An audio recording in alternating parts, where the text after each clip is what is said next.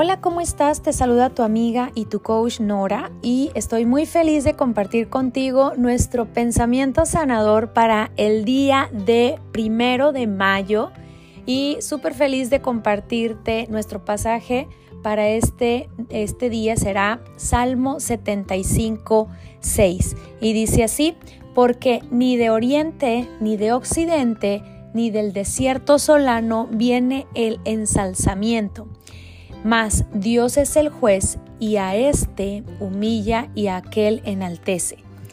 Bueno, pues esta es una lección de actitud, esta es una pequeña lección de actitud y este, em, este pensamiento lo expresa en Salmo 75, 6 y quiero contarte un poquito del contexto, eh, unos pasajes anteriores dice, tiembla la tierra y todos sus moradores, pero yo sostengo sus columnas. Me parece hermosa la forma de expresarse.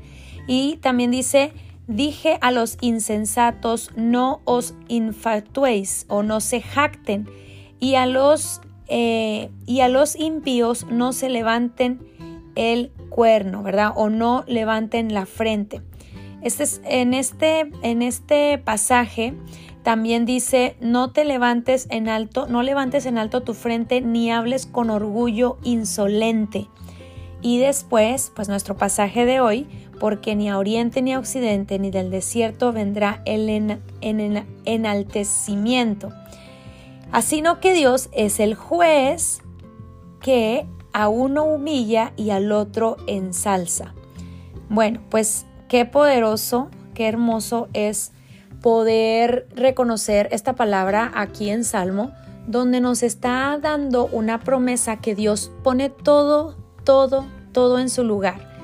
Eh, en muchas ocasiones, em, cuántas personas em, podrían tener esta actitud como sintiendo, sé que soy, sé que soy la persona que tengo em, razón, para decir un ejemplo, o por ejemplo, cuando alguien pueda sentir que tiene la verdad absoluta. Y muchas ocasiones em, puede ser que sea parte de la verdad, pero el tema de lo que habla este pasaje es de la actitud.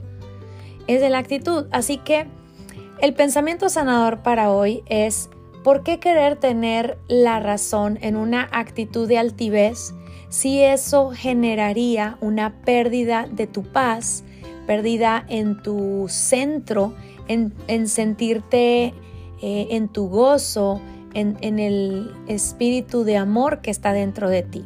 ¿Por qué quisiéramos tener esta actitud de enaltecimiento cuando esto aquí en Salmo 75, 6 y los que te he estado compartiendo, sabes que dice que Dios no le gusta esta actitud eh, y una de las cosas de las una de las cosas que yo te puedo decir es que a todas aquellas personas que, que, queremos tener una relación cercana a Dios, es igual el mismo, el mismo estado de querer ser, tener una relación cercana con el amor.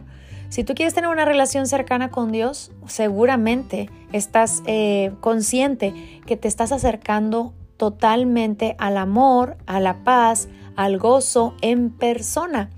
Y cuando llegásemos a tener alguna actitud eh, que nos está bloqueando nuestra paz, nuestro gozo, bueno, puede ser que esta actitud te está poniendo en un lugar totalmente lejano al amor y te está ubicando en un lugar cercano al ego, al miedo, a la angustia, al estrés, incluso aquellas personas que se jactan, en ocasiones no estamos identificando eh, el momento, o sea, al momento no nos damos cuenta, pero en realidad son corazas, son protecciones que a veces las personas utilizan para eh, proteger su inseguridad. Pero lo que sí es verdad es que la mejor forma de mantenerte en contacto con el amor es manteniendo una actitud humilde. Es algo maravilloso, es súper poderoso, me gusta muchísimo cómo lo describe. No te levantes, no levantes tu frente en alto ni hables con orgullo insolente. Qué poderoso. Dije a los orgullosos no se jacten y a los impíos no alcen la frente Qué hermoso nuestro pasaje hoy, porque ni de oriente, ni occidente, ni del desierto viene el enaltecimiento. Así que nuestro enfoque para este pensamiento sanador de hoy es que podamos mantener una actitud de, humildad, una actitud eh, de tranquilidad, de paz, de gozo, que podamos, no necesitamos tener la razón, no necesitamos demostrar nada. Cuando tú sabes que tienes la verdad, esta verdad se mantiene quieta, no se necesita defender, no necesita argumentar, no necesita discutir, la verdad permanece y está, puede estar sentada en su paz.